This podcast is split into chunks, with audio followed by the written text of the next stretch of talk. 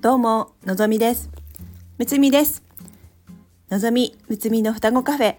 この番組は占い好きの双子がカフェでおしゃべりするように星読みや数秘術の話をゆるーくお届けする番組です。星読みや数秘術を日常的に取り入れて自分らしく生きるヒントになれば幸いです。今日は、えー、やっと2人の、えー、トークできますね。のっちゃんが復活しました。ということで今日は、えー、星読みの観点から、えー、一つ皆様にお届けしたい情報がありますのでそのことについて、えー、のっちゃんからメッセージお願いしたいと思います。のっちゃんよろしくお願いします。はい。では、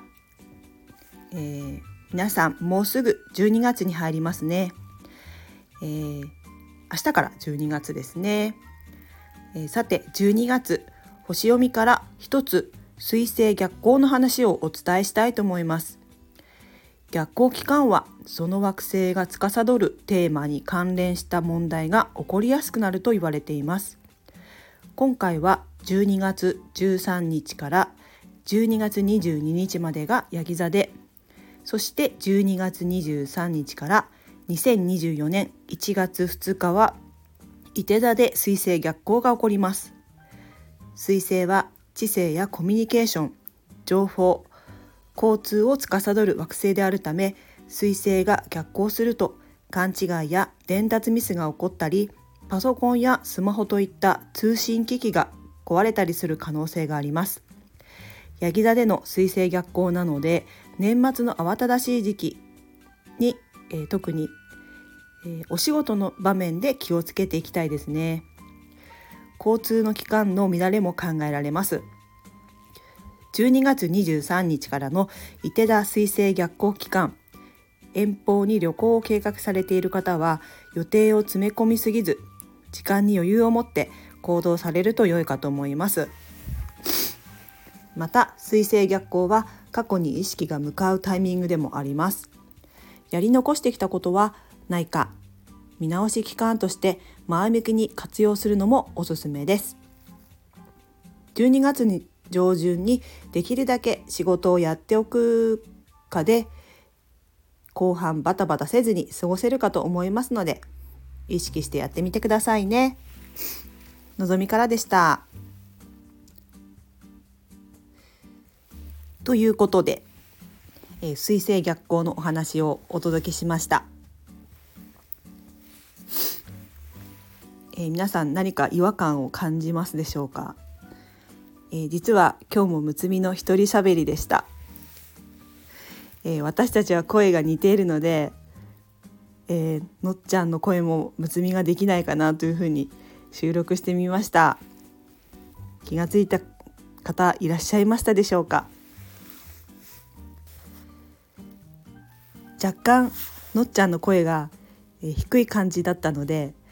そこを意識してのっちゃんの声をやってみたんですがいかがでしたか、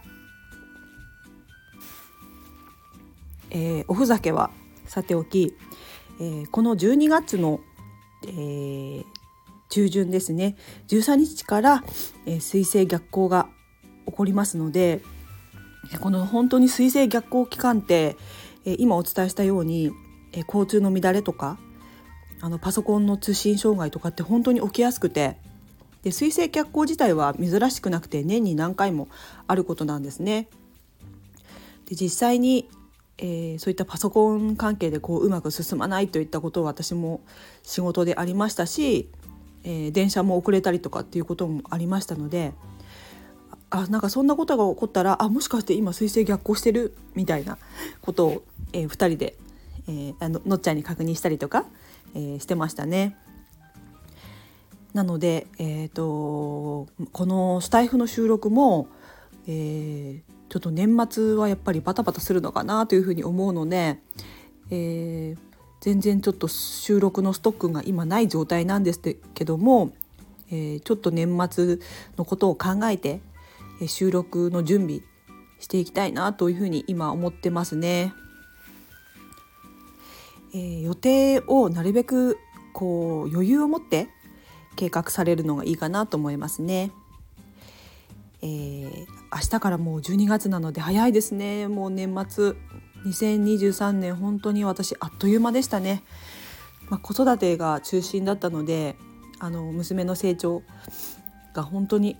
あの早くて、えー、振り返ってみるといろいろ大変だったことがあるんですけども終わってみると本当に楽しい1年だったなというふうに思いますね。でもまだ12月、えー、ありますので、えー、今年中にやっておきたいこと、え、いくつかまだ残ってますのでそれを早めに手をつけて、えー、過ごしていきたいなというふうに考えております。では今日はこの辺でこの番組ではお悩みレターを募集しております星読みと数秘術の観点から一言アドバイスさせていただきますぜひ何かヒントになればと思いますのでレターを送ってくださいねお待ちしておりますえ最後まで聞いてくださりありがとうございますいつもいいねコメントもありがとうございますではまた次回の双子カフェにも遊びに来てくださいね。むつみでした。バイバーイ。